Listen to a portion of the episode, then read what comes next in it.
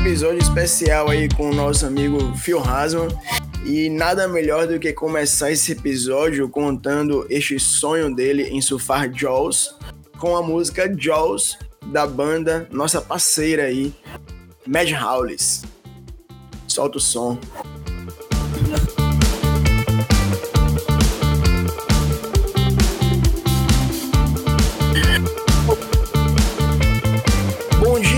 Tarde ou boa noite, sejam todos bem-vindos mais uma vez ao nosso podcast, ao podcast do Cultura Longboard, ao podcast do longboard brasileiro. Eu me chamo Peterson Citônio, sou designer gráfico, especialista em criação de marca, sou surfista de longboard, participo aqui desta bancada e sou fundador do Cultura Longboard. Fala galera, Jasmine Avelino aqui, surfista, bióloga e idealizadora do Bailarinas do Mar.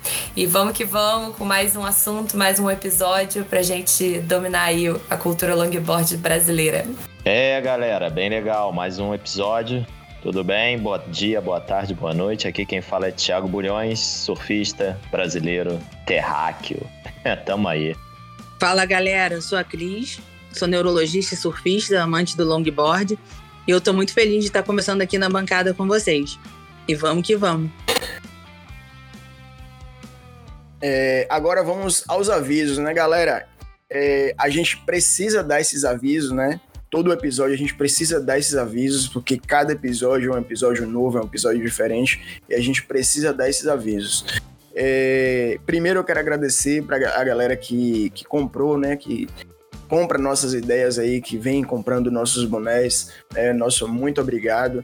Todo, toda verba, né? É, tudo que, que vocês contribuem aí com a gente é para a gente manter esse podcast no ar aqui, né? Porque os custos são altos, né? Com é, manutenção de site, rede social, manutenção do próprio podcast. Tudo isso é, é um custo muito alto e a gente precisa estar tá criando essas esses souvenirs, né? Do, do, do Cultura Longboard para vocês comprarem aí e tá ajudando a gente de alguma forma, né?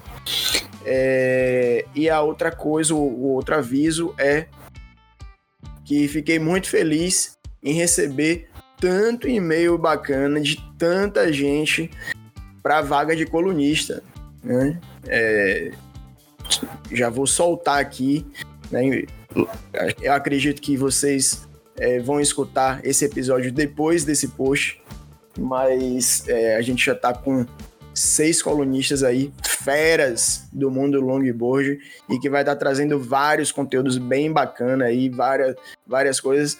E vai estar tá direto lá no nosso site, né? A gente vai estar tá postando no Instagram, mas todas as matérias estarão no site do Cultura Longboard. Acessem, leiam, compartilhem, comentem no Instagram www.culturalongboard.com.br. Quero aproveitar também e agradecer nossos apoiadores, né, que estiveram conosco aí esse ano, né, que deram um apoio massa pra gente. É, a Centerfins, né, que hoje é considerada uma das melhores quilhas do mercado né, nacional. É, a Warrine, né, o Arine é da minha amiga Mari lá de Ubatuba. Né, no Instagram vocês podem seguir aí o arine.ubatuba. E a SW Longs, a, a única loja norte-nordeste especializada em longboard. SW Longs. Um abraço aí, meu peixe. Galera, vocês que escutam, que curtem nosso podcast, que apertam o play aí, é, nas, plata nas plataformas que vocês geralmente escutam, lá tem um sininho. Aperta lá, que aí você vai se inscrever é, para toda vez que a gente lançar um episódio novo, vocês vão receber aí uma notificação de episódio novo, beleza? Clica lá, em qualquer uma, tem um sininho lá de alerta, aí você ativa o sino, Toda vez que a gente postar um episódio novo, vocês vão receber a notificação para poder estar tá aí escutando os novos episódios da gente aqui, tá? E aproveita, já aproveitando aí, quando for clicar no sininho, já clica nas cinco estrelas, dá cinco estrelinhas lá pra gente. E é isso, vamos nessa. Episódio 61. E hoje vamos receber direto do Hawaii nosso amigo bicampeão mundial, de longboard, Phil Hasman.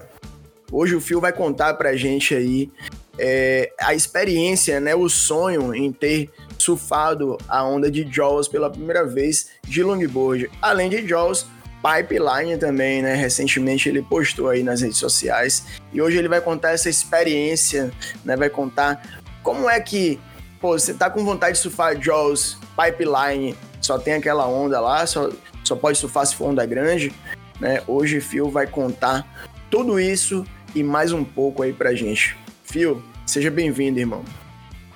Pô, é um prazer estar aqui com vocês. Estamos na área. É, eu sempre curti muito é, essa busca pelas ondas grandes, né? Isso é uma coisa que, desde criança ainda, no, no Rio de Janeiro, na Barra da Tijuca, é, eu sou ali local do Postinho e tem uma, um fundo de pedra, uma laje, que quebra um pouco mais lá fora quando o mar tá grandão, né? E eu comecei a surfar ali na laje com oito anos de idade, junto com os guarda-vidas. Ele é bem perto do, do Corpo de Bombeiros do Rio de Janeiro, ali da, da galera da guarda-vida, né? E sempre acabei me estimulando e curtindo essa adrenalina de estar buscando ondas grandes. É, eu tive uma primeira, na verdade, experiência com o mar, que eu considero a minha primeira experiência espiritual, inclusive, quando eu tinha três anos de idade. Meu pai me levou para a gente pegar uma onda de jacaré e a gente tomou um caldo junto. E minha boinha saiu, aquelas boinhas ficam no braço, né? Que a gente sabe hoje em dia que não é é legal, não é aconselhável usar essas boinhas de braço, porque a criança levanta o braço e ela sai mesmo, ela escapa do braço, a criança afunda, né? E foi o que aconteceu comigo. Eu afundei, meu pai só viu a boinha indo em direção à areia e ele ficou desesperado, né, vendo aquilo ali acontecer, mas quando ele me tirou da água, eu olhei para ele, mais, mais, eu queria mais, viver aquela sensação. É. eu tinha me visto ali debaixo d'água um, é, como se fosse uma luz muito forte, eu bem mais velho correndo, assim, de lado, né? Pô, que e massa, foi uma, filho. foi uma experiência espiritual mesmo que, que rolou ali naquele momento. E a partir daí meu pai ficou totalmente traumatizado, nunca mais me levou pra água. Mas eu chegava na, na praia e já saia correndo. E meu pai botava os amigos, os guarda-vidas que a gente conhecia. Eu fiz vários cursos, né? Fiz o botinho, que é fundamental ali é, com Davi Spilman, né, o pessoal da Sobrasa, da Sociedade Brasileira de Salvamento Aquático. Então, desde bem novo, assim, eu tive o Rico como meu, um pouco mais tarde, já ali com sete anos de idade. É, enfim, foi, foram pessoas muito importantes na minha vida e, e, que me ajudaram a entender um pouco melhor sobre o mar, entender né, é, as correntes, é, o período que você fica embaixo d'água, porque quando você começa a desmistificar, né, é, o medo começa a diminuir. O medo ele é fundamental, ele sempre existe, sempre vai existir. Né? Ele é o, é o que nos move, ele nos movimenta e acho que é a, a falta do conhecimento gera um pouco desse medo. Mas conforme você vai buscando entender, buscando conhecer, é, vai ficando um pouco mais mais fácil de você conseguir encarar esse medo e, lógico, sempre vai ter o risco, né? mas você tendo a segurança, tendo o equipamento correto, tendo as pessoas certas próximas né, de você, eu acho que é o caminho de você estar tá evoluindo e, e, mantendo esse processo evolutivo natural, né? É... Agora, Phil, é um verdadeiro desafio, né? Porque, na real, eu acho que seu estilo de surf eu não posso nem chamar de clássico nem de progressivo, mas sim de um estilo Phil Hasman de surfar, né? Eu considero você totalmente diferenciado de todos os outros né? É, agora, falando sobre sua experiência em Jaws, né, lógico que o fato de você ter todo esse, essa trajetória, né, é, conta muito, né? Você que já rodou o mundo inteiro surfando onda de todos os tamanhos, de vários níveis, com condições bem diferentes, mas é, Jaws né, e Pipeline, eu acho que é um pouco mais diferente das ondas que você é, é já surfou por aí, né?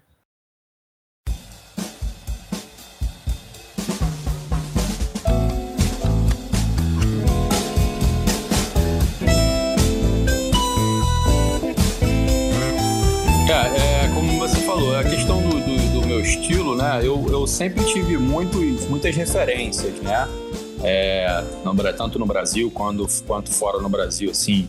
Picuruta no Brasil, Rusty Kialan, Dwayne De Soto, a galera mais progressiva do longboard, sinceramente, sempre foi a galera que mais me atraiu, até porque eu comecei a surfar de longboard num período em que o esporte era visto como um esporte de, de quem já estava se aposentando da pranchinha, né? Ali no, no final da década de 80. É, e eu surfava no postinho, uma onda muito buraco, muito forte, né? Uma onda pesada e que em teoria seria o oposto do, do, do que o longboard né, é, seria. Mas o que a gente fala? O surf começou no longboard. Antigamente, né, os primeiros surfistas surfavam pipeline de longboard, surfavam qualquer tipo de onda. Era o que tinha ali de equipamento. Né? A gente tem a vantagem hoje em dia do desenvolvimento do, do, do equipamento, material, né, os shapes, né? Tudo isso ajudou bastante para que a gente consiga continuar desenvolvendo e evoluindo o esporte. Infelizmente, a WSL é, tá, tá re, re, retrógrada, né? Trazendo, não, não, quer dizer que esteja errado o surf clássico, muito pelo contrário, ele é um, é um tem que ser sempre muito exaltado, é importante para caramba para a evolução do esporte. Mas competitivamente falando, né, a nível de evolução, é, a gente está dando passo atrás, né? Voltando é, para a década de 50, voltando para a década de 60, justamente para exaltar ali é, uma pessoa, né, um período em que os Estados Unidos, especificamente mais a Califórnia, que é da onde a WSL é da Califórnia, né, isso começou justamente quando a Califórnia comprou a WSL, antes era a SP e pertencia à Austrália, é, para eles exaltarem e terem aí o Kelly Slater da pranchinha e o Joe Tudor do longboard, né, e, e se tornarem o que a WSL gostaria que fosse. Só que o surf está vindo de uma forma evolutiva aí, muito forte, tanto na pranchinha quanto no longboard, apesar da WSL estar tá retroagindo na parte competitiva, tem atletas do mundo inteiro, tá mesmo da Califórnia, né? a gente vê o Taylor Jensen como exemplo, é, mas no mundo inteiro, no Havaí, você vê o próprio Kanye, né, o Kanyala, que é vice-campeão mundial, é um cara que arrebenta no estilo progressivo. A meu ponto de vista, ele está sendo totalmente podado quando ele é obrigado a fazer apenas as manobrinhas que o Joe Tudor fazia antigamente. É, isso não dizendo que o Joe Tudor não é um cara que, que, que não seja um excelente atleta, que não tenha merecido os dois primeiros títulos mundiais dele. Eu acho que o terceiro foi totalmente forçado. Primeiro que é, muitos atletas não puderam estar presentes. Eu fui é, notadamente é, prejudicado por falta de, de interesse da WSL da minha participação, porque foram enviadas né, dezenas de mensagens é, precisando precisava de uma carta para renovação do meu, do meu visto é, no, no, período em que é, a, os consulados estavam fechados, né, a pandemia, e a WSL é, foi ignorando, eu fui buscando, buscando, até que através do Comitê Olímpico Brasileiro, por o surf ser um esporte olímpico, é, eu consegui o contato do Comitê Olímpico Americano, que foi através do Comitê Olímpico Americano que me mandou a carta que a própria WSL poderia ter mandado, né? E aí eu consegui finalmente chegar já na segunda, final da segunda etapa, ali já na véspera de entrar na água sem ter condições de, de, de treino.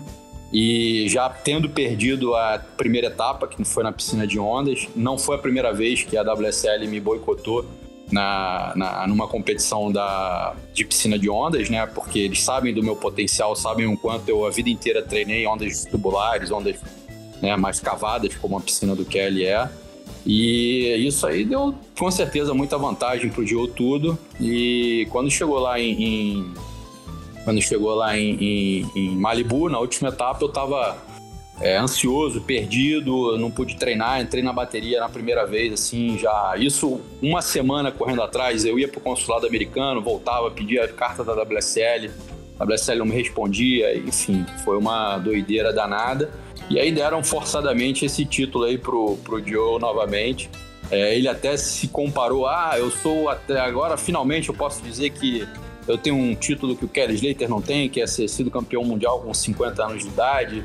É, enfim, todo aquele discurso que quem está dentro do circuito mundial já é, é sabe o que está rolando, né? Quem está por fora é, nos bastidores não tem essa noção. E infelizmente os atletas ficam coagidos ali de estar tá se expondo para esse tipo de situação. Esse ano, 2022, é, por conta desse boicote aí que eu sofri em 2021, a, a, eu mandei um monte de cartas para a WSL informando detalhadamente todas as mensagens que eu fui ignorado no ano anterior para receber o meu visto e poder estar tá participando das duas etapas e eles né, se viram na, na obrigação de me dar o wild card, né, que é, é o convidado que não estava ali classificado justamente por não ter participado dos eventos. É, no entanto, quem, quem acompanhou aí já viu desde a primeira etapa é, eu sendo subvalorizado, mesmo tendo ali me adaptado aos critérios de julgamento. Eu precisava de 4.7 na minha, na minha bateria, primeira bateria da, da primeira etapa. É, aliás, desculpa, precisava de 4.8. Peguei uma onda, a própria locução na, no online disse que a onda valeria mais ou menos um 6 e que eu facilmente viraria a bateria. Me deram 4.7, um décimo a menos do que eu precisava.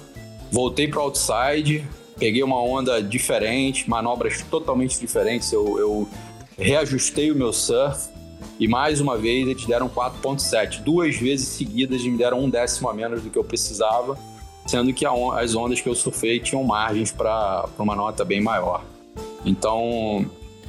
É pra gente que tá aqui de fora também, que, que acompanhou também um, isso tudo, né? Não sabe que o cara tá ali na água, mas que acontece tanto perrengue, né? Tanta coisa aí que é, é, se o cara não tiver uma cabeça boa, até desiste. É, isso aí é, um, é, um, é, um, é uma causa que agora eu posso estar tá brigando por ela, né? No momento, eu, eu, muitas vezes eu tive que, que baixar a cabeça, é, relevar essa, essas situações de, de, julgamento, né? A gente sabe, quem acompanha a WSL sabe que isso é, é, é uma coisa que acontece, né? Não é, um, é uma coisa pessoal comigo, mas é uma questão, né? Da, da, da, do sistema mesmo, eles fazem esse sistema para beneficiar uns e, e tentar tirar outros do caminho. Mas, assim, eu estando fora agora, estou me juntando a outros atletas. A gente está tá formando aí uma, um, um, time de campeões mundiais. Eu estou aqui no Havaí agora, né? Tô junto com o Dwayne De Soto, que é o meu irmãozão, que é campeão mundial, junto com o Rusty Kielana, que é o único que foi três vezes campeão mundial consecutivamente é, contato direto também com muitos outros atletas da Austrália, da Califórnia é, e mesmo aqui do Havaí. A gente está fazendo um movimento para trazer a realidade do longboard, né? O longboard ele não foi criado na Califórnia na década de 50, década de 60, né? Ele foi criado muito antes, ele tem uma história muito mais antiga e, e essa história de raiz do nosso esporte ela está relacionada à, à, à evolução, à, à, busca pelo, pelo aprendizado, pelo desenvolvimento, ondas grandes, ondas pequenas, surf clássico, surf progressivo. É, o longboard ele te proporciona muito mais coisas do que a WSL está querendo é, empurrar a goela abaixo é, para o mundo inteiro. Então, quem é do, do, do, meio, quem é do esporte, sabe disso. É, enfim, e tem muita gente que está surfando essa onda aí é, mais atual, sem ter muito conhecimento do que, que rola lá nas internas. Boa, boa, boa, gost... muito bom. Gostei de ouvir isso aí, hein, ô Fio. Gostei, hein? Você, Duane, Rusty. Cara, interessante juntar essa, essa galera que tem. Notícia quente aí é, do Bulhas. Interessante isso aí que o Fio falou. Cara, e ficou aqui já começa a sonhar, né? Estão deixando a gente sonhar, como diz. Será que um dia eu consigo ver um, um circuito mundial de longboard passando em pipeline. Porra, já pensou? Coisa boa. É, etapas a gente tem aqui do Backdoor Shootout, né? Esse ano eu já fui campeão em 2018. Então, exatamente. Eu não entendo por que, que isso não faz parte de uma pontuação para um circuito mundial, bicho. Um evento que já é conhecidíssimo. É, é, o que acontece é isso aí, essa questão política, né? Tem uma empresa muito grande, a maior empresa do, do mundo do skate, que é atualmente, por causa disso, também a maior empresa do mundo do surf. E que tem um atleta que todo mundo sabe quem é também, que né, não sabe perder. Ele a vida inteira, ele sempre foi. O, a primeira vez na vida que eu vi um evento voltar uma decisão, um resultado foi por causa desse atleta, porque ele saiu da água gritando com todo mundo, falando que não sei o que, falando um monte de coisa, voltaram a bateria para dentro d'água. Isso eu nunca tinha visto na minha vida acontecer.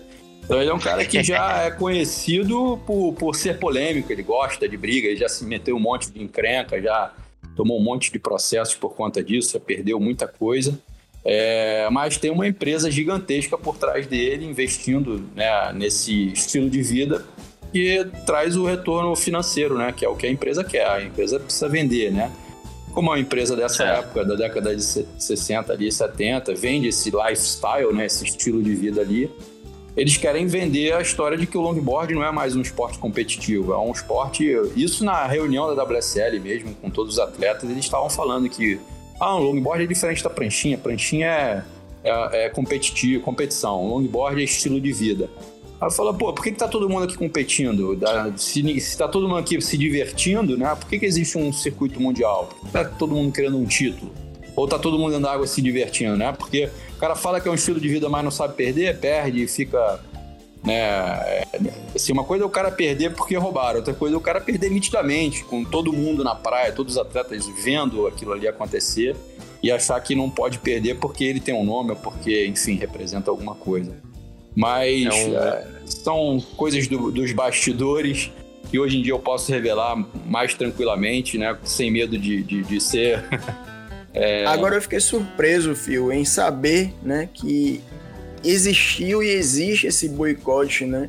O fato de você ter esse, esse tipo, esse surf mais forte em ondas tubulares, né? Rolou esse boicote lá na, nas ondas da, da piscina do Kelly né? Porque você consequentemente teria mais vantagem do que é, é, os outros competidores. Né? É, 2014 eu fui vice-campeão mundial e 2015 eles fizeram um evento lá da WSL também e é, eu era o segundo do mundo. Eles pegaram os top, os top 6 do mundo, convidaram para participar.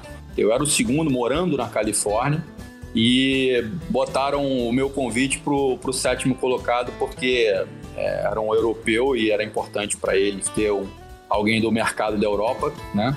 E no Brasil, para eles na época não, não interessava ter um brasileiro.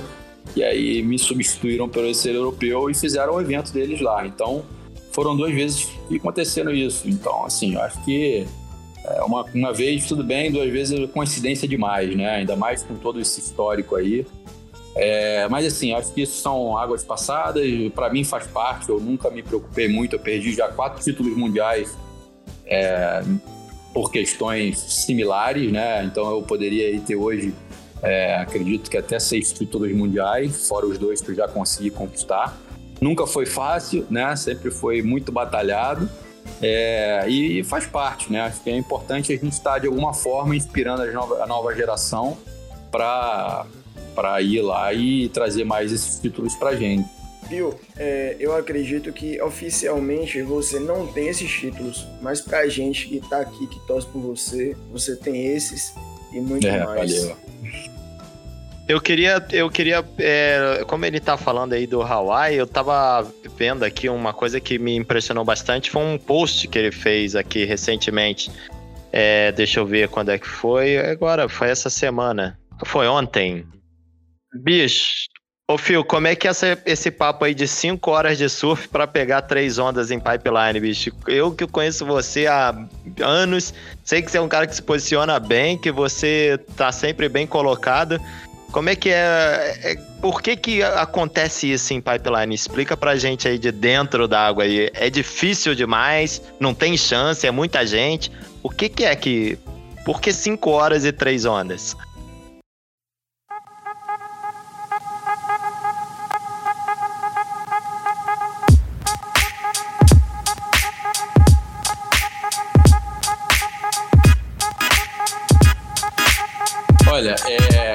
Fine Pipeline em 97, né? Quem me introduziu lá ao pico foi, foi o Bonga Perkins e, e Dwayne Rusty Kellana, que são havaianos super nomear, renomados e reconhecidos aqui, respeitados aqui no Havaí.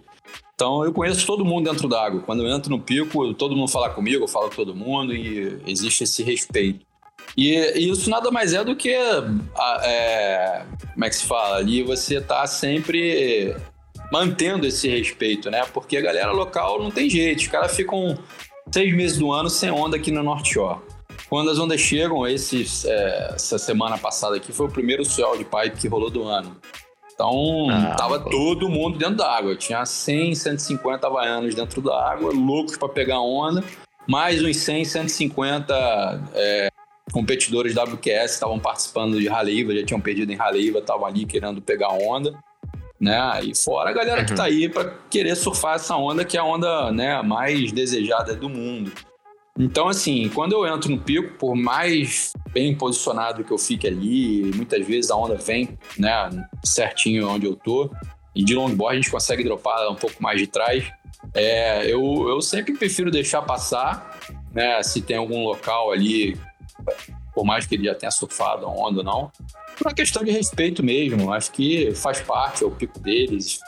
Há uma onda super perigosa, é, não tem como dizer que não tem risco. A onda que mais mata no mundo é pipeline, né? Você tem aí mais ou menos umas duas, três mortes por ano no, no pico ali.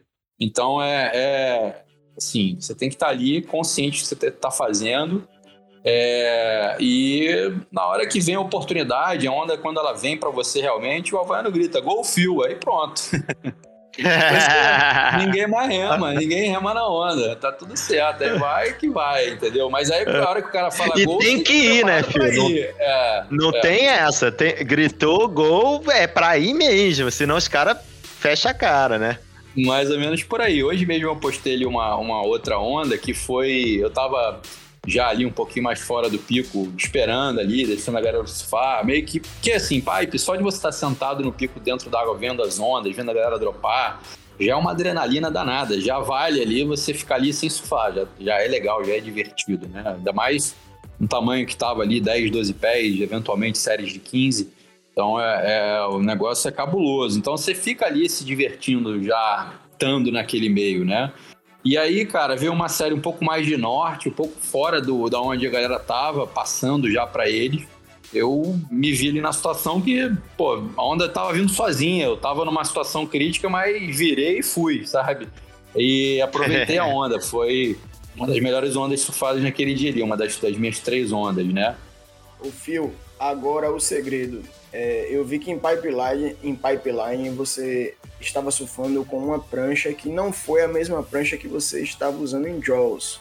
Né? Calma que já, já já você já você vai falar sobre Jaws. Mas é, você poderia falar a configuração que você usou em pipe, tipo prancha, tamanho, sistema de quilha. É, você tem como falar? Essa prancha que eu surfei em pipeline é um, é um modelo que eu venho desenvolvendo já há bastante tempo, desde 2007, que eu venho desenvolvendo esse modelo, ela tem, ela é bem uma, uma ganzeira, um long gun, né? Tem um bico com a largura específica ali suficiente para se tornar um longboard, tem que ter pelo menos 17 de bico ali, a um, a um pé do bico. É, e ela tem, ela vai afinando, tem mais flutuação no bico, ela vai afinando conforme vai chegando na rabeta, porque você precisa de um, uma borda um pouco mais é, fininha para você, na hora da cavada, ela entrar na água mesmo e te projetar. Ela, ela é bem pinzona mesmo, bem estreitinha a rabeta. É, o material que eu estou usando tem feito bastante diferença em relação a todos os anos anteriores. É uma Powerlight, que ela, é, ela tem um revestimento de madeira. Então isso dá a flexibilidade e a resistência que a prancha precisa é, para poder aguentar as pancadas de, de, de, pipeline, caso você erre, né, caia dentro de um tubo, a onda quebra em cima da prancha. Ali já tive, eu já tive temporadas no Havaí de quebrar mais de 40 pranchas. Então, Caraca. É, então hoje em dia eu já tô cascudo, já sei muito melhor como largar a prancha, onde deixar ela para ela não quebrar e junta também com o tipo de material que hoje em dia a gente está podendo ter, né? Então eu Qual o tamanho da prancha aí?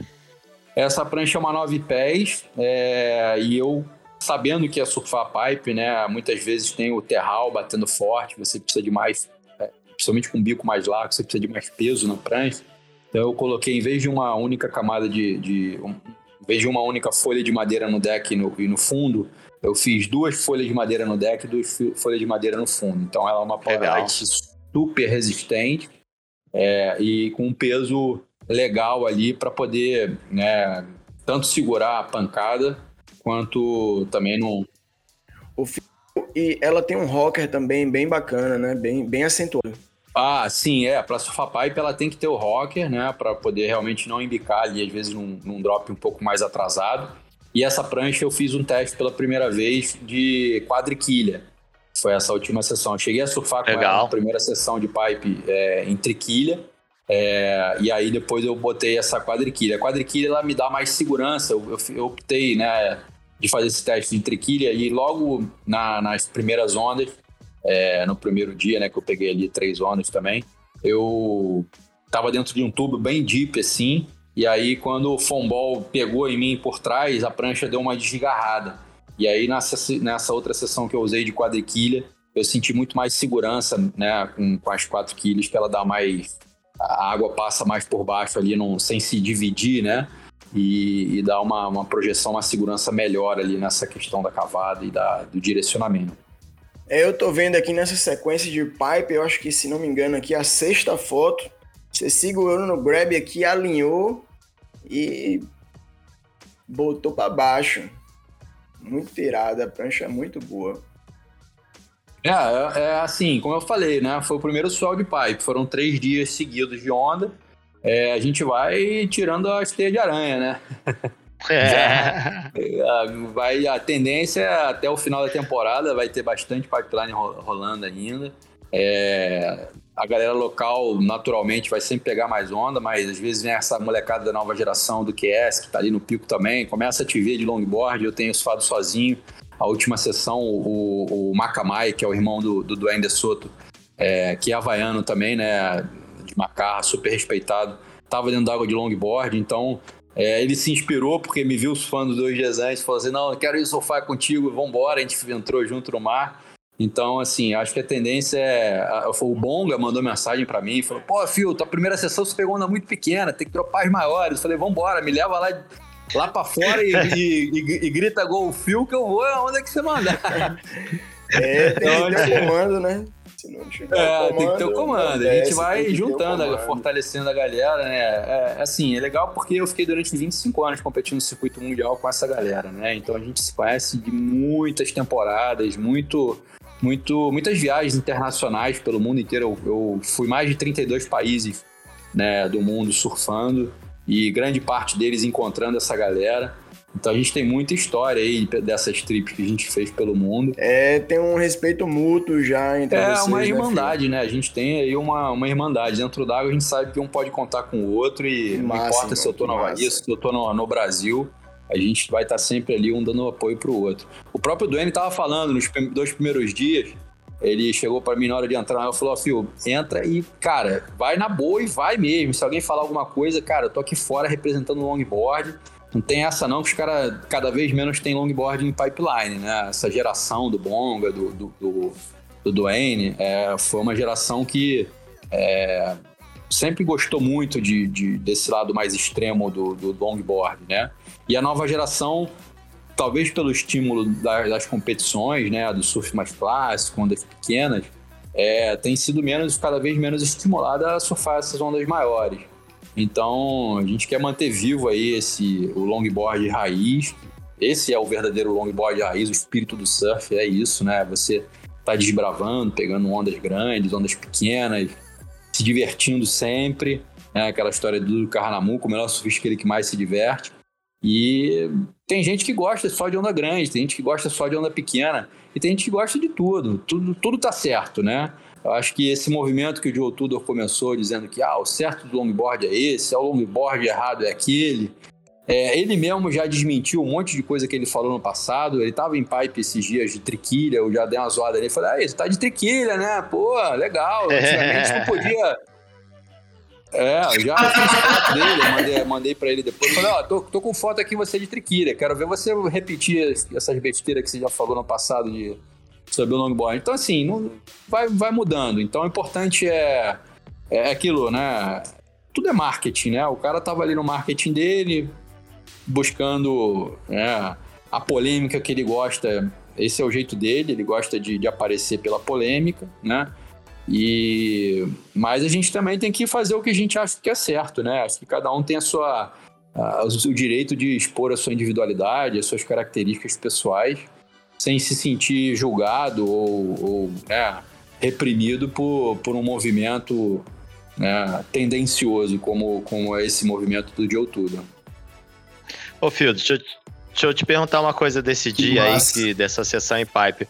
Assim, o problema das vezes que eu vi assim de surfar no Oceano Pacífico é aquela série bônus, né? Que tu, tá, tu falou que tu tava surfando um mar de 10 a 12, que de vez em quando vem 15 pés de onda, né? Esse, esse é o problema, assim, que eu acho que o, o Oceano Atlântico não tem muito.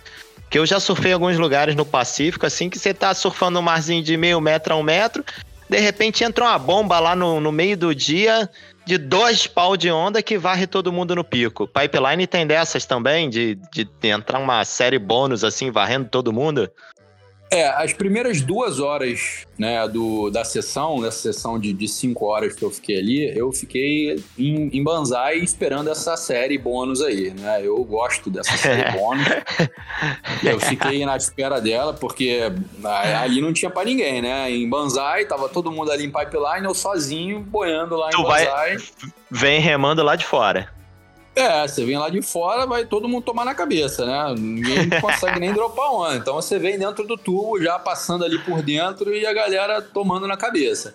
Então, assim, eu gosto, é, faz parte, como você falou aqui, do, do, do, Oceano Pacífico. Hoje mesmo aqui acordou de manhã, não tinha quase onda nenhuma, tava zerado. olhava aqui assim e falava, caramba, que piscina.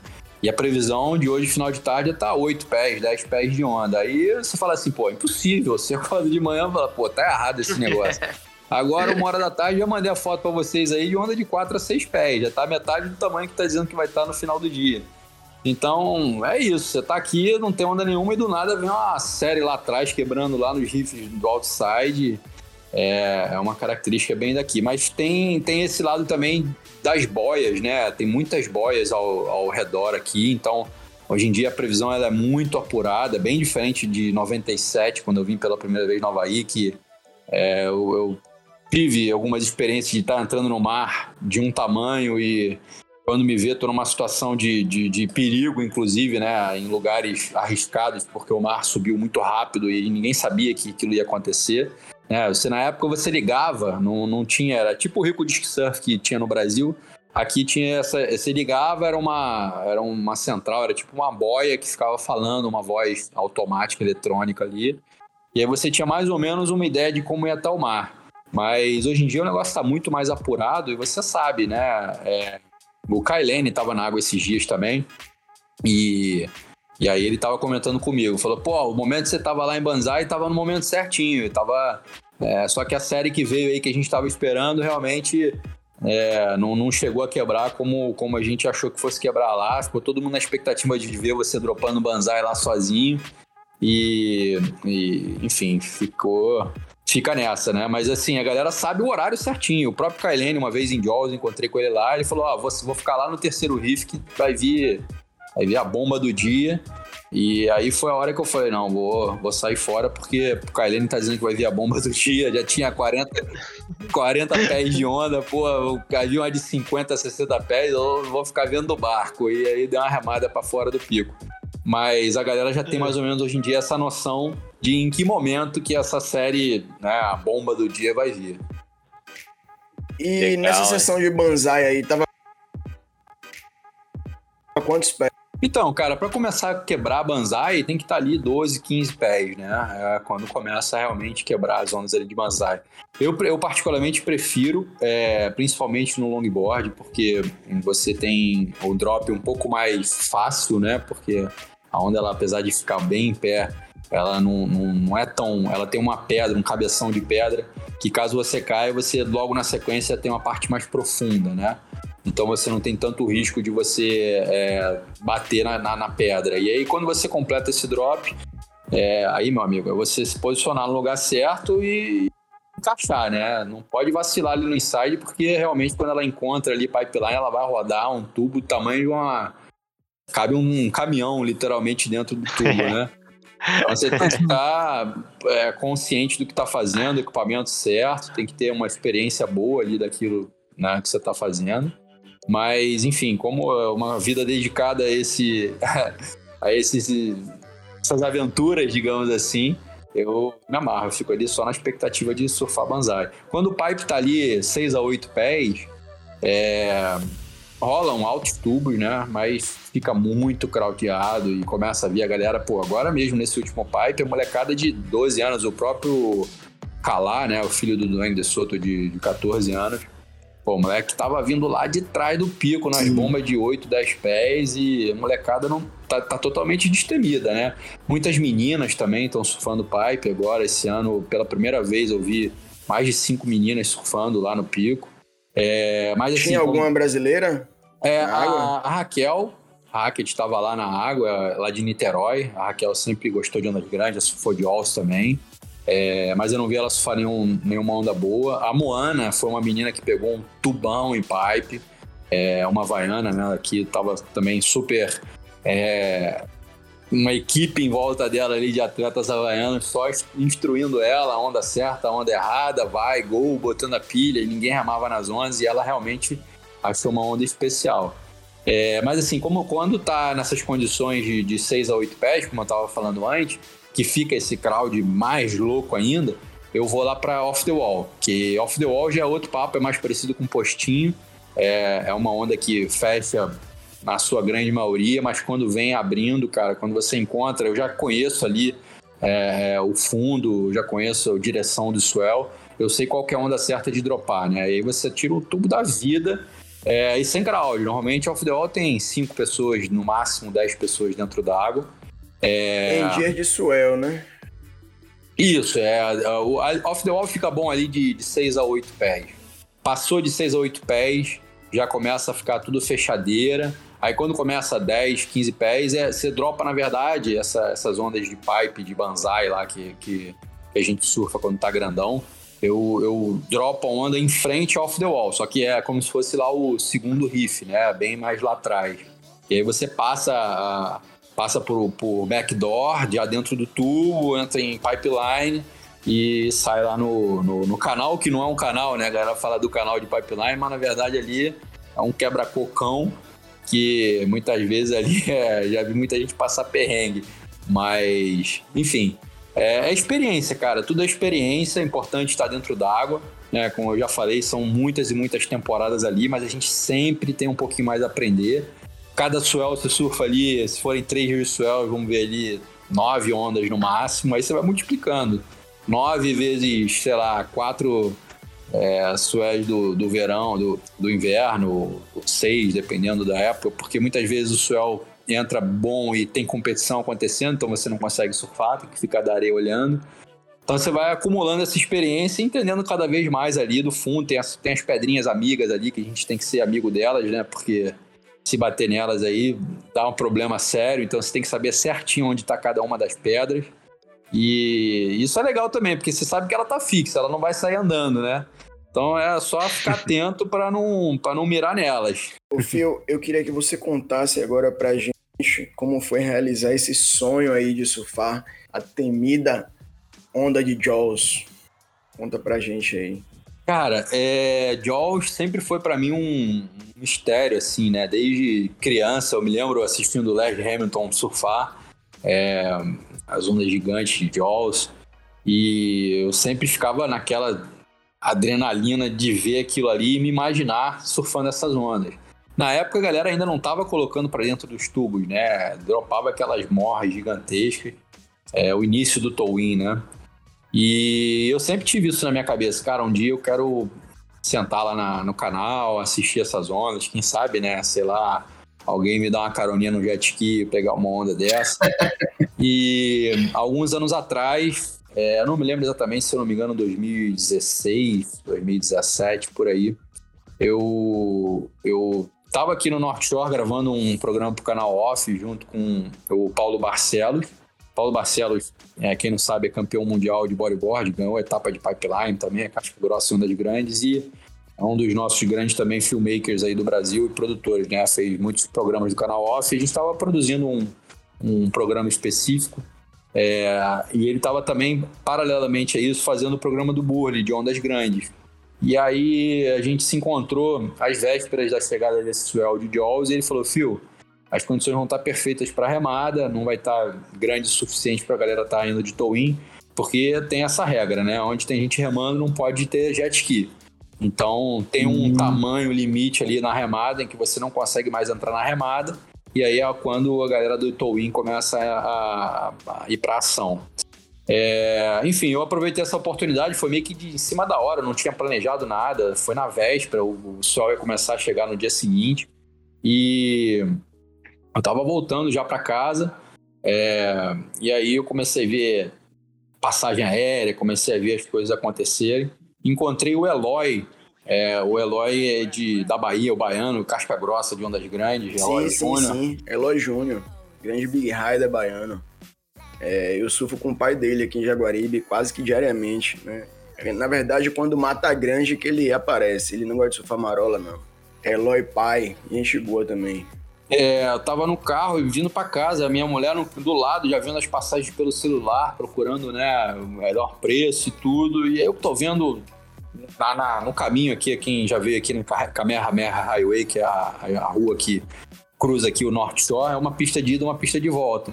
E eu tô vendo de longe, assim, uma ganzerona, 10, 12 pés, entrando assim na, no porta-mala do carro. Aí eu falei, Ih, cara, esse cara deve estar tá se preparando para ir para Jaws, né? Aí eu fui chegando perto, quando eu vi era o Eloy. Eu falei, opa, irmão, tudo bem? Eu nem conhecia ele. Eu falei, tudo bem, Eloy? Tudo bem, sou fio, tá? Ele, pô, irmão, começou a bater aquele papo ali despretensioso, né? Aí ele falou, cara, eu tô, tô com uma barraca de camping no, no penhasco lá de Jaws. Se você não tiver onde ficar, pô, vamos lá, fica comigo acampado. Amanhã é o dia, eu tô saindo no voo das 5 horas da manhã. E, cara, a gente, na hora, já fechou a passagem ali mesmo. Parei, desci do carro, já comprei a passagem. Dia seguinte a gente embarcou. E tava ainda o mar subindo de 15 a 20 pés. Foi muito bom, porque deu para sentir ali aquela energia da onda, entender né, onde estavam essas pedras e tudo. E e, cara, quando no dia seguinte é, o mar já estava bem maior, devia ter uns 25 a 30 pés, o, eu falei com, com o Paulo Barcelos, né? Antes, um pouco antes, falou: Fio, eu vou estar na água de jet lá. Eu falei, pô, cara, mas como é que eu vou entrar, meu irmão? Porque a entrada de Jaws, ela é, são pedras de média ali, de um metro mais ou menos, redondas, enormes e um quebra-coco em cima dessas pedras. As pedras vão rolando, né? Assim, pô, dá para rolar uma em cima de você e você fica preso embaixo da, pré, da pedra, né? Uma coisa de maluco. Aquelas pedras de rio, só que gigantes, né? É, e um quebra-coco danado ali em cima dessas pedras. Então você tem que saber o momento certinho de entrar. É, aí o, o, cara falou, pô, tu tá com o Eloy aí, entra com ele. Eu falei, caralho, o Eloy é mó maluco, né? Eu falei, bom, enfim, vambora. Aí eu falei, Eloy, eu vou contigo, cara, vamos embora. Aí de manhã cedinho a gente entrou. Viu? Eu já imagino, já você encontrou o Eloy assim, aquela cara dele. Ele, ele é meio enfesado assim, ao mesmo tempo ele dá um sorriso. E aí, porra, o cara com a ganzeira gigante olhou para ele e falou: Bora que tu é o casca grossa, vamos nessa, vambora. Enfim, passei um perrenguezinho ali para entrar, dei uma pancadinha com a quilha na pedra, mas não chegou a quebrar a quilha, nem sair né, nada. E cheguei lá no outside. Quando eu cheguei, eu falei, cara, tava quebrando, são três picos, né? São três. É... Então tem o primeiro, que é onde rolam os tubões mesmo, né? Que, que a galera normalmente surfa na, na remada. Tem o segundo, que é o limite da galera surfar na remada, que a galera faz aquele drop tipo banzai, que é um pouco mais tranquilo e aí acerta para botar para dentro no, no, no, primeiro. E tem o terceiro que só quebra quando né, a galera tá de tow-in, que é tem que estar tá 45 pés de onda, 40 pés, 50 pés de onda, é coisa Caraca, de maluco, né? Uma montanha vindo tá na tua direção. Vixe. Aí, pô, eu falei, pô, lógico que eu vou lá pro terceiro pico e vou ficar sentindo essa massa de água passar por mim né? E vendo de trás da onda aqui a galera remando, para entender como é que a onda tá vindo, o que, que é o lugar certo. Cara, aí nisso vem o Burley e o, e o, e o Paulo no jet ski. Aí, Fio, sobe aí no sled. Aí eu falei, pô, cara, calma aí, deixa eu me, né, me sentir aqui ambientar aqui nesse mar, né? Ele falou: não, não, sobe aí que a gente vai te botar no lugar certo, vou te botar no pico mesmo, pra tu pegar uma onda boa. Eu falei, cara, calma, espera um pouquinho. Não, não, sobe aí, sobe aí. aí, brother, porra. eu falei, cara, os caras vão me botar ali na segunda sessão, né? Onde tava todo mundo na segunda sessão. Aí o cara foi passando direto, falei, cara, calma aí, pra onde vocês estão indo? Quando eu vejo, o cara me botou na primeira sessão, só tinha o chumbinho ali na água, o chumbo, né? O Lucas Chumbo. Só tinha ele ali Sim. na primeira sessão. E a sessão é tipo pipeline, é um drop super vertical.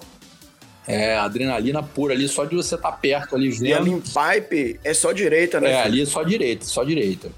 É, e aí, cara, eu falei, pô, o chumbo, o que, que eu faço, irmão? Ele falou, Fio, tá tranquilo, se vier a série, é, rema em direção ao canal ou reza, né, brother? Porque aqui muitas vezes vem a série que, que quebra em cima da gente.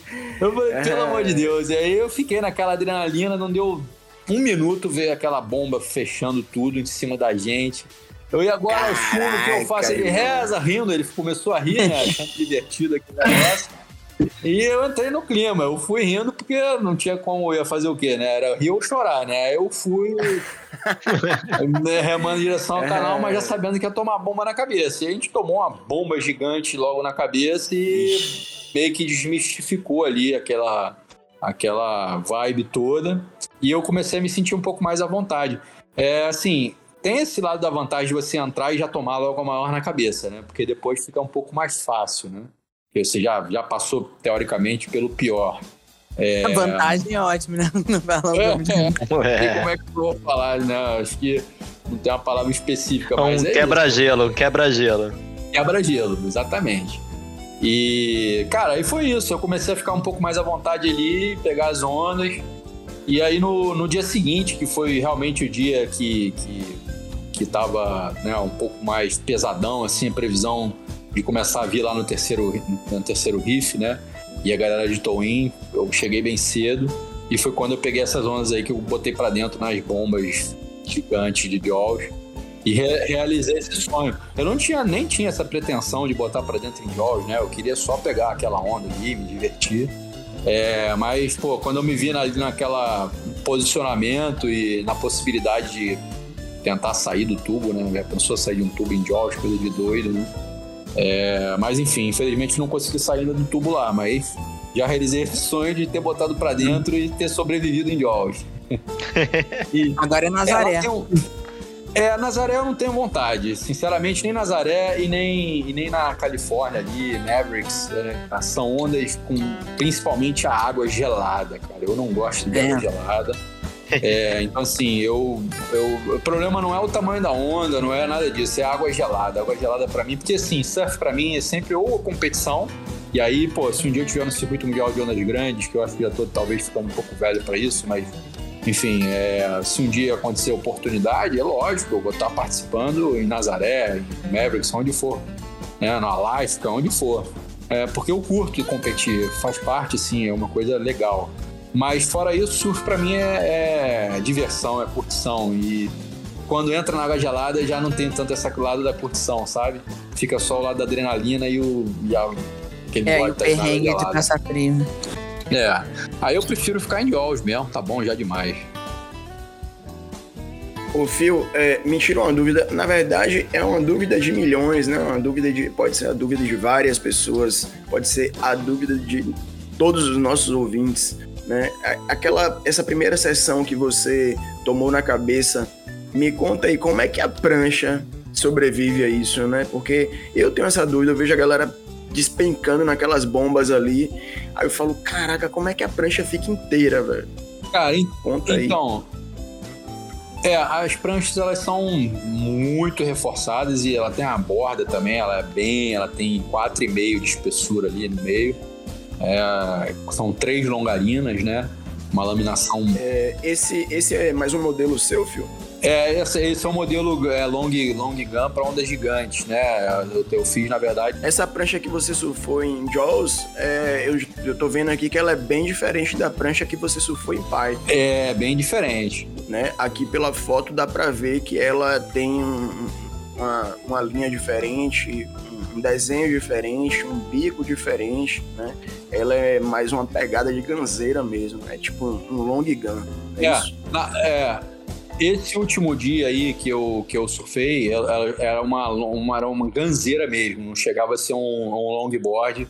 Eu fiz duas pranchas, é, um long gun 10.6, né, que é a que eu surfei nos, nos dois, três primeiros dias e botei para dentro no, nos primeiros tubos ali. E, e, fiz uma outra 11 pés, que aí era para pegar esse mais extremo de todos, que aí já era um bico que não era um bico de longboard. Essa deve ser essa aí que você está vendo agora. Essa é uma 11 pés né? Ela não tem a largura de bico que o longboard tem. Eu optei por isso porque quando você chega nesse tamanho de onda, é, com o terral de jaws batendo, corre um risco muito grande de você voar, né? O vento bate por baixo do bico da prancha e a prancha levanta o bico e você sai voando lá de cima. Então eu optei por ter essa segunda opção como uma ganzeira mesmo normal padrão que as pessoas usam em jaws é, para evitar esse tipo de risco. Mas são a, a long gun para jaws, né? Essa 10 e 6 que eu fiz, que eu uso em Waimea também. Ela, ela é uma prancha que funciona, funcionaria muito bem também nesse dia aí se, ela tivesse, se o dia tivesse menos terral, se o vento tivesse menos forte, né? Também para não ter uhum. esse risco aí. Então é importante ter essa consciência, né? Não, não ir na loucura. Ah, não, quero ir porque eu quero ir. Às vezes o equipamento tá errado. E é nessas horas em que, que, que dá ruim, né?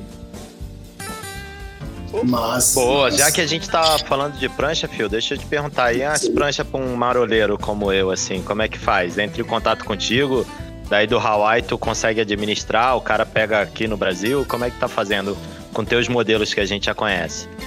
Cara, a gente está entregando prancha, obrigado aí pela pergunta. A gente está entregando prancha para o Brasil inteiro. É, eu tenho fabricado tanto no Rio de Janeiro, na laminação padrão, como fabricado também no sul, em Florianópolis, com a Powerlight. Tem saído bastante aí, média 10, 15 pranchas por mês.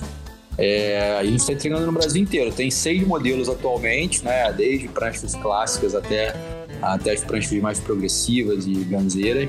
É, a minha prancha número um, assim, que mais sai, que eu particularmente mais curto surfar é a Red Monkey, que é que eu venho desenvolvendo ela já desde 1990, de 2006, né?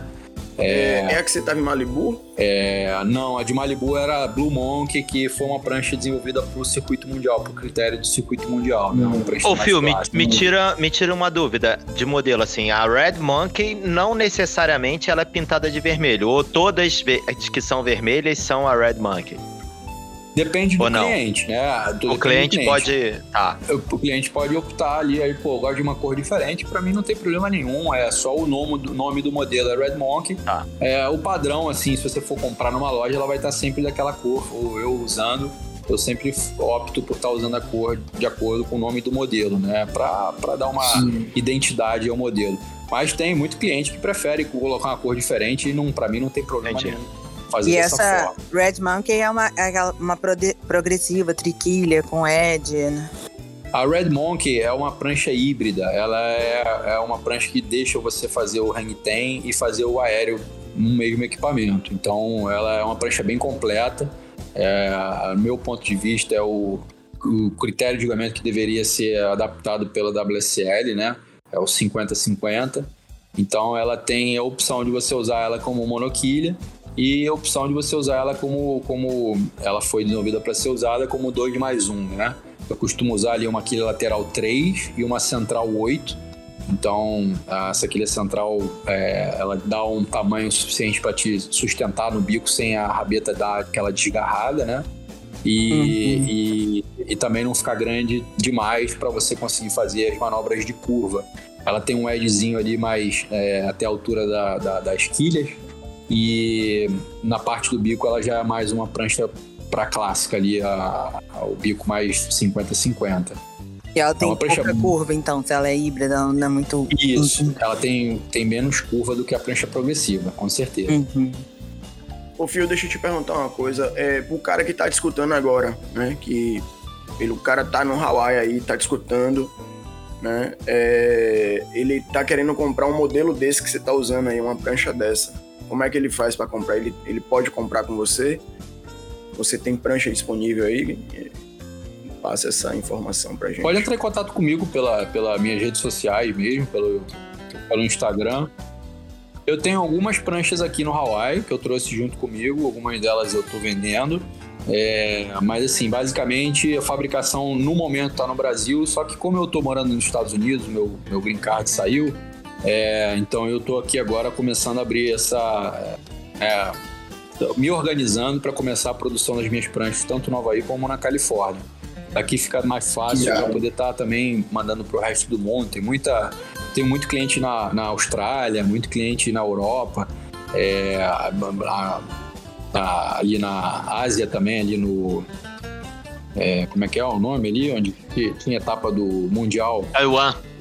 Taiwan, exatamente, Taiwan. Então, assim, a gente tem, tem eu tenho essa pretensão de começar a expandir um pouco mais pro, pro resto do mundo. A vantagem dos títulos mundiais eu acho que é essa, né? Você começa a ter uma visibilidade internacional, isso ajuda também pro, pro crescimento e é uma maneira de eu estar sobrevivendo também uh, numa, num período pós-competição, né? Perfeito. Que bacana, Fio. É, é, isso é, é, merecedor, né? Muito merecedor. Isso são os louros, né? Do, do, de tudo que você caminhou aí até hoje. São os frutos, né? Que começam a colher é, devido a todo o trabalho feito, né? E que continua sendo feito, realizado. É, parabéns. É, cara, tenho, tenho, tenho tido muito prazer em estar compartilhando esse conhecimento, essas experiências de vida aí com a galera, tanto na parte de equipamentos, como também nas experiências que eu tenho feito, as clínicas, né? Tanto aí em Búzios como aqui. Eu tô numa casa aqui de frente para o mar, em, em, Alligators, aqui no norte shore do Havaí. É, e eu tenho um quarto extra aqui. A gente, aqui eles chamam de surf camp, né? No Brasil a gente, é, eu tenho colocado como clínicas de surf, é, experiências de surf. E aqui a gente está colocando mais como um surf camp. Então, quem tiver interesse em estar tá desenvolvendo o seu surf, é, e quiser aqui aproveitar essa temporada havaiana, até final de janeiro eu tô com essa casa aqui com um quarto recebendo pessoas para minha para minha pro meu surf camp. E não importa o nível de surf, às vezes a pessoa, pô, mas eu vou pro North Shore é, e eu tô aprendendo a surfar, não tem problema, a gente tá numa ilha, é, o mar tá gigante aqui no norte, você vai dando a volta na ilha, você vai encontrando desde onda de meio pé até 20 pés, se for o dia no caso, né? É, e é isso, aproveitar. Às vezes o cara tá querendo evoluir no esporte, quer ter oportunidade de ver um pipeline quebrando, ver um armeia, ver uma onda assim que normalmente tá acostumado a ver pela televisão. E não quer dizer que vai surfar, mas só de você estar tá ali na praia, vendo aquela, aquela experiência ali, já, já é demais. Pipeline, cara, hoje em dia é tipo assim, é como se fosse o, a minha. Eu lembro da minha infância no PP, onde todos os atletas, artistas se encontravam, viram um lugar meio social, né? Da mesma forma que dentro d'água tem 200 pessoas ali no pico esperando a onda, na areia ficam 500 mil pessoas ali, de todas as idades, e uma social, todo mundo conversando, gente do mundo inteiro, muitos brasileiros estão aqui no Havaí, sempre tiveram muitos brasileiros aqui, né? E, cara, é muito legal, muito divertido você ter essa relação também fora da água. Fora que você vai no Foodland, encontra ali o, o Kelly Slater, encontra os, os ícones do, do surf mundial ali fazendo compras como um cidadão comum. É bem maneiro. É legal pra caramba. E Isso como é, é bem é legal. Esses picos assim mais é, mais normais, né, de onda mais normal, é, é porque o pipeline, o IMEA, é tudo muito disputado, assim, muita gente. Mas se você for para um pico desse alternativo de mais onda menor e tal, é tranquilo de surfar? Como é que é? Com certeza. É, é, hoje o mar tá subindo bastante, né? Mas assim, é... em frente de casa aqui a gente tem três picos mais ou menos, né? Tem o, o, o Alligators ali, o Leftovers, tem também aqui o Marihuanas, que é uma direita e uma esquerda. É, eu tenho surfado praticamente todo dia sozinho aqui. Tá? É um lugar que da rua você não tem acesso, não tem uma praia aqui, que, aqui em frente, né? O nome das zonas aqui é o nome das praias aqui, na verdade, é o nome das pedras, da, da, das ondas, né? Como as ondas quebram. Então, pipeline backdoor é o mesmo lugar. Backdoor, pipeline, off the wall, é tudo o mesmo lugar. Só que é, a pipeline é à direita, backdoor é à esquerda, né? E off the wall é. é, é pipeline é à esquerda e backdoor é à direita, e off the wall é, é a onda que fechou de backdoor e abriu lá para off the wall. É, e aqui no caso, em frente de casa, não, como não tem uma praia, não tem um acesso pela rua, né? A rua passa atrás de todas as casas, são só casas em frente, ninguém nunca sabe como está o mar. Então acaba que fica vazio, só quem mora aqui mesmo acaba surfando no dia a dia. E, e é o lugar perfeito para você estar tá desenvolvendo. Tem Laniaké aqui pertinho também. É, enfim, tem várias ondas muito próximas aqui que fica um crowd bem amigável é, muita gente do, do, do, longboard é da região aqui também, né? A gente tem a Sally Cohen, que está no circuito mundial aí também. É, eu sou técnico dela, tá evoluindo pra caramba. Ela não gosta de surfar ondas grandes, ela gosta de surfar ondas pequenas, mas ela é aqui do North Shore. A própria Honolulu Blondefield, que também não gosta de surfar ondas grandes, é daqui do North Shore também. Então tem um monte de picos aqui pertinho, com ondas pequenas, perfeitas para o surf, né, clássico e, e sem crowd para você se divertir. É, assim, Pipeline, Sunset, Rock Point, né, Haleiva, esses picos mais conhecidos internacionalmente, que tem competições, é realmente onde se concentra mais essa galera que está aqui para competir, disputar onda e, e tem centenas de fotógrafos na areia, todo mundo procurando aquele lugar ao sol, né, querendo ser na capa de, de um site, de uma. Hoje em dia isso não é uma capa de revista, né? Mas, apesar de ter ainda algumas revistas. Mas, assim, todo é. mundo quer ter aquele momento registrado. Então, realmente fica um crowd ali um pouco chato, né? Mas tem muitas opções de você se divertir aqui no, no, no Havaí, com certeza. É, porque a gente fica com, essa, com esse mito, assim, né? Que o Havaí é aquele lugar que tem North Shore, umas ondas gigantes, e que é lotado, e, e, e isso é importante até para as pessoas que estão ouvindo saberem, né? Que pode ser uma opção para você viajar, assim, que a gente tem essa ideia muito. Esse ah, mito, com né? certeza. É uma, é uma opção para a família inteira, né? Quem tem condição financeira de estar tá vindo com a família para cá, o Havaí é um paraíso, é o sonho de qualquer um, né? lugar maravilhoso. Ô, Cris, um exemplo disso é a Coralzinha aí, né? Que já tá começando a pegar onda lá no Hawaii. Dois aninhos de é idade. É isso aí, vocês vêm aí nos meus posts aí anteriores. Pô, a gente surfou aqui logo no dia seguinte de Pipeline, a gente foi lá pra Town. Uma ondinha de meio pé, foi a primeira onda que ela surfou sozinha, já correu pro bico na primeira onda, ficou em pé certinho e já correu pro bico, porque ela tá acostumada a brincar, né? Despretensiosamente, eu fico brincando com ela na areia ela subir na prancha e andando até o bico. E aí a gente tava com o Rominho, que é um, um casca grossa das antigas, já foi juiz da WSL, antigamente a ASP, né? Foi técnico também de muitos atletas do WCT nas antigas. Ele mora no Hawaii há muitos anos. E ele tava com a prancha da filha dele, que é uma, uma prancha. Não é só essas softs de hoje em dia. É aquelas mais antigas, esqueci o nome exatamente dela, mas com quilha de borracha também, quilha flexível. E aí eu falei, cara, oportunidade perfeita para Coral fazer o primeiro teste dela surfando. Na primeira onda ela já ficou em pé e já foi correndo pro bico, brincando ali como ela faz no dia a dia, né? E eu tentando isso daqui a anos, nada que a idade é muito bom, né? É. Oh, isso não foi uma brincadeira e nem ela acertou de primeira. Tá no sangue, né, irmão? Tá no sangue. É. Filha de peixe, peixinho Cara, é, mas né? é isso, é isso que ela falou também, né? A idade, né? Muito. Ela começou com 10 meses, eu comecei a botar ela dentro d'água, ela é totalmente destemida, cara. Eu tenho que segurar a onda dela, porque às vezes a onda tá grande, tá com tamanho. Esses dias a gente foi surfar Macarra também. Tinha ali uns quatro pés de onda, veio uma série um pouco maior. Era um campeonato dos locais que estavam acontecendo, e aí o Duane me convidou para estar tá fazendo essa expression session, que era a expression session das crianças, né? Então foi um momento que eles reservaram, todos os, os, os adultos saíram da água e só as crianças entraram. E aí é só casca grossa na água. Eu falei, bom, eu vou pegar uma onda de uma criança dessa aqui, filha dos, dos locais, mais locais. Aí eu fui tipo, tipo banzai ali de, de, de, de West Side, sentei mais lá fora, esperando a moda da série veio, cara. Veio uma onda um pouco maior, um 4 pés plus assim. Eu postei também esses dias recentemente. Cara, e vim curtindo até a beirinha com ela, ela amarradona, no final da onda ela ainda ajeitou a basezinha, abriu a base certinha, me ajudou no cutback, assim, fez o cutback comigo. E tá aí da onda querendo voltar, ela se... Cara, é, às vezes é, ela chora porque ela não quer sair do mar. E isso para mim é muito gratificante, né? Eu fico amarradão. Muitas vezes no dia a dia tenho que falar não para ela. Isso só faz ela ficar mais estimulada a querer entrar na água. Por incrível que pareça. E, mas sempre me preocupando com a segurança dela, né? O coletinho e colocando ela em algumas situações, né? É, bem mais seguras. A gente teve uma experiência, eu sempre preparei muito ela para o momento do caldo, né? Meu, meu medo sempre foi que ela tivesse a, a experiência oposta à minha. A minha foi super positiva do meu primeiro caldo com meu pai, como eu já contei para vocês.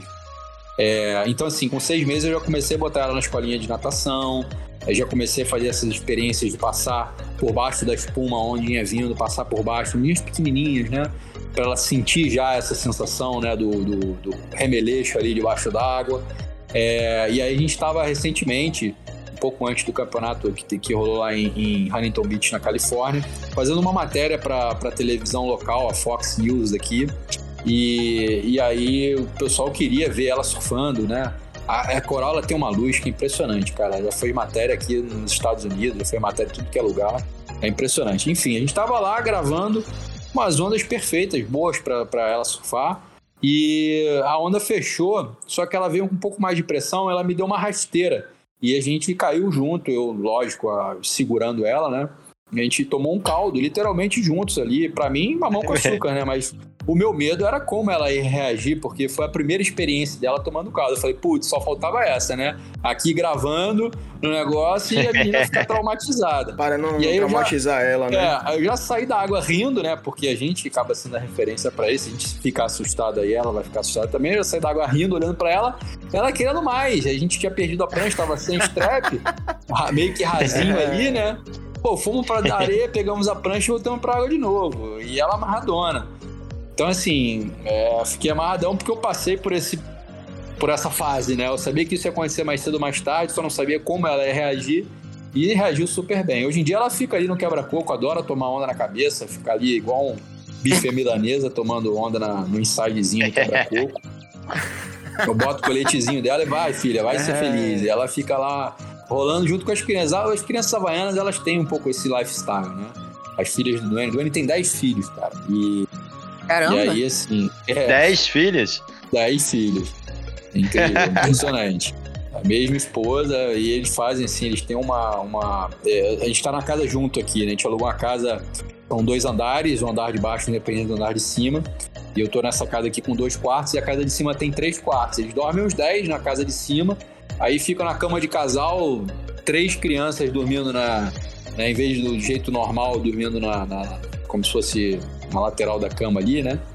E é. vai um por cima do outro, todo mundo junto, mas, cara, é muito legal, assim, um sempre ajudando o outro, sabe? Eles são super. É, maneiro. É, é, colaborativos, né? Uma cultura muito colaborativa. É bom que a Coral ela já vai viver uma cultura diferente da nossa aqui, né? Já vai crescer nessa vibe positiva, nessa vibe massa aí, né?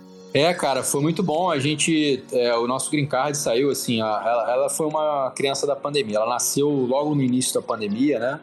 É, e aí a gente, quando ela era bem bebê, assim, a gente estava em Búzios. Foi o lugar perfeito porque a gente tinha acesso à praia ali todos os dias. É, e a gente pôde aproveitar ali esse início da vida dela, mas ela foi ficando um pouco bichinho do mato, né? Nessa questão de relacionamento com outros seres humanos, né? Primeira oportunidade que, que teve, assim, da, da pós-pandemia, a gente colocou ela lá numa escolinha lá em Búzios mesmo, ainda no Brasil. Foi super importante nessa questão da comunicação, da evolução dela, desenvolvimento, né? E, e aí, na sequência, esse é o nosso green card também. Com o green card, a gente é obrigado a morar nos Estados Unidos, né? A gente tem que estar no, no país aqui é, durante pelo menos os próximos cinco anos, até sair o, o, a cidadania. E aí a gente veio para Califórnia, logo no, no, meio desse ano agora. É, e eu fiquei lá treinando para os eventos da WSL. É, aproveitei e já coloquei ela também num pré-school lá da Califórnia para ela começar a desenvolver o inglês dela também. Cara, ela tá super bem, pegou muito rápido, tá falando quase melhor que eu e a inglês aqui. Eu falo, pô, acabou 46 anos, tinha falar inglês com 3 anos de idade, meu Deus. E ela tem dois anos e nove meses, né?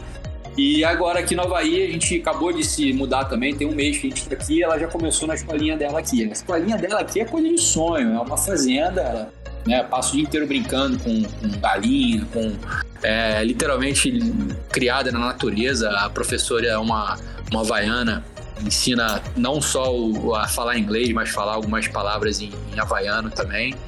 É, e tem vários amiguinhos que são filhos de atletas que competem, ou havaianos locais que estão sempre surfando. Então é legal que vai, vai já desde novinha tendo essa relação com a galera que a gente encontra, às vezes, as crianças na praia vai, ficam brincando ali de, de pegar onda juntas. Então ela vai, vai ser uma, uma brasileirinha meio meio que local é, aqui se do tá Havaí. no sangue puxou o pai, futuramente a gente vai ver Coralzinha lá, dropando Pipeline ou Nazaré, né? É, com 10 é, anos sabe. ela tá lá em Pipeline. é, vamos ver. Assim, eu, eu nunca gostei de botar muita pressão nesse sentido, né? Eu tenho minha filha mais velha de 15 anos, a Rafa. Ela, né, ela é super inteligente, só tira notas excelentes na escola, o oposto do pai. mas é. é uma excelente atleta em vários esportes, mas não, não quis ir pro surf. E a coral, assim, eu tô deixando nas mãos dela. nunca botei pressão nenhuma pro surf. A coisa que ela mais gosta de fazer é passar parafina. Ela me vê passando parafina de manhã, ela vem correndo, querendo passar parafina na prancha também. e é uma coisa natural dela. Então, assim, eu acho que realmente, se ela quiser, eu vou estar tá estimulando sempre ela a fazer isso, né? Mas tem que ser tem que partir dela. Eu não quero nenhuma maneira é, ser alguém que tá botando uma pressão para ela fazer esse tipo de coisa. Meu pai foi assim comigo, né? Eu, eu vivi um pouco essa experiência ali de ainda criança ter começado a aprender a jogar vôlei, né? Quem não sabe, meu pai foi da geração de prata do vôlei brasileiro, o Bernard inventou Jornada nas Estrelas. Eu tem lembro. A, tem... Bernardinho. É, o Bernardinho não, o Bernard, né? O Bernardinho é Bernardinho porque é. tinha um Bernard, né? Que é o meu pai, e o Bernardinho que era era o levantador. O, é, o Bernardo é mais velho, né? Ah, sim, sim, sim. É. E, e assim, a, meu pai, ele sempre me criou um pouco dessa forma de eu estar tá ali fazendo o que eu curtia fazer. Só que teve um período que eu tentei jogar vôlei, já surfava e a pressão era enorme. Os caras queriam que eu fizesse jornada nas estrelas antes de aprender a jogar, né, cara? Antes de dar um toque, uma, uma manchete, alguma coisa, tinha que saber é. dar uma jornada nas estrelas. Então, assim, eu quero deixar a coisa acontecer de uma forma mais natural, né? O surf tem essa questão individual, né? A pessoa não, não precisa de um tá ali com um time que tem essa pressão externa de você ter que estar tá mostrando o seu potencial. Para mim, o importante é ela estar tá dentro d'água é, e ela tá se divertindo, né? Com certeza. Que massa, Phil. É, é, sempre bom, né? A gente estar tá batendo esse papo aqui. É sempre um prazer te receber em nossa bancada. É, fica aqui nossa gratidão, né, pela sua disponibilidade. A gente está sempre aqui conversando com a gente né? Sempre disponível, sempre disposto. Principalmente hoje aí, que o mata tá quebrando e você está aqui gravando com a gente. Mas já vai acabar já. Agradeço, irmão, em nome de toda a bancada, de todos os nossos ouvintes. É, você está sempre aqui registrando, né? É, é, é, essa parte histórica do longboard, que é contar a história, né? Que é contar os momentos, que é contar os sonhos, né? Tá, é, essa construção que você vem trilhando. Né? Então, eu particularmente, eu considero você um patrimônio cultural do longboard brasileiro. Né? Considero você uma lenda do, do longboard brasileiro. E ter você com a gente aqui na, no, no, podcast é sempre maravilhoso. Né? Eu quero que você saiba, irmão, que o espaço aqui está sempre aberto. Sempre que você quiser bater um papo com a gente, só mandar mensagem, a gente grava e já foi, beleza? Desejo aí para você, toda a sua família, um beijo na coralzinha, um feliz Natal, que seu 2023 seja de muita luz e boas ondas. Obrigado aí pela, pelas palavras, Peterson. É um prazer estar aqui com vocês, Cris, o Thiago. O Thiago também, pegamos já altas ondas juntos muito tempo. É, é sempre um prazer, vocês podem estar sempre contando comigo aí. Eu gosto do que eu faço, eu, eu, eu vivo do que eu amo fazer, né? Eu tenho essa. É, eu sempre falo isso, né? Quando eu decidi ser surfista, né, é, muitas vezes passei dificuldades, muitas questões pessoais, né, às vezes a própria família, ah, pô, como é que você vai viver do surf, né, ainda mais no longboard, no período em que eu comecei a competir ali no final da década de 80, início da década de 90, é, era, era muito questionado, né? Como é que vai ser o futuro, o seu futuro? Como é que você vai viver do esporte dessa maneira? É, e eu sempre tive isso em mente, que, cara, eu prefiro passar as dificuldades, né, que eu vou ter que passar fazendo alguma coisa do que, que eu amo fazer, do que passar as dificuldades que eu vou ter que passar da mesma forma fazendo alguma coisa que eu não gosto de fazer, né? Então, é, eu dediquei de corpo e alma a minha vida, a minha carreira ao, ao, ao, surf, ao longboard. Eu digo que o longboard me escolheu porque eu amo estar dentro d'água, seja de longboard, pranchinha, monoquilha, biquilha, triquilha, de peito. Meu negócio é estar dentro d'água. Eu amo o mar, eu amo, amo o oceano, né? E, e assim, eu tive a oportunidade de, através de patrocinadores, de resultado que eu fui conquistando, de estar tá vivendo do, né, profissionalmente do longboard. É, eu faço o que eu amo, acho isso importante, né, as pessoas procurarem, nem que seja como um hobby, alguma coisa que traga a paz e o equilíbrio que eu sinto quando eu estou dentro d'água. Nas dificuldades que eu tive na minha vida pessoal, é, na escola, no período de escola, eu tenho dislexia, uma dificuldade grande, às vezes, de concentração. É, o surf sempre me ajudou muito, essa conexão, essa é, busca pelo autoconhecimento que o, que o mar, a natureza, acabou proporcionando para a minha vida. E eu hoje é, sou muito grato né, ao, ao surf, ao esporte por ser quem eu sou, assim, uma pessoa, um ser humano íntegro com, né, com os meus valores, também que a minha família passou para mim. É, mas eu devo muito ao esporte e tenho um prazer enorme em estar compartilhando né, toda essa experiência de vida é, com as pessoas. Então, tenho um prazer enorme de estar sempre respondendo pela, pelas mídias sociais, sou eu mesmo que falo pessoalmente. É, sempre que precisarem de mim também, vocês podem contar comigo que eu vou estar aí com o maior prazer é, trocando ideia e compartilhando com vocês aí um pouco mais. Muito bom. Demais, Demais Fio. Obrigado. Feliz Natal para vocês, galera. Para todo mundo aí que tá assistindo também, tá ouvindo, né, os ouvintes. Demais, demais, Fio. Muito maneiro. Parabéns. Muito bom. Parabéns mesmo. É, é o ídolo de nosso e de muita gente aí que tá, vai assistir isso aí depois. Com certeza, Cris, com certeza, é um monstro. Parabéns, Fio, e sucesso aí na, no Hawaii. A gente se fala em breve, que eu tenho que ver se eu consigo ir no compromisso Boa. aí em julho, pra gente pegar umas Boa. ondas junto.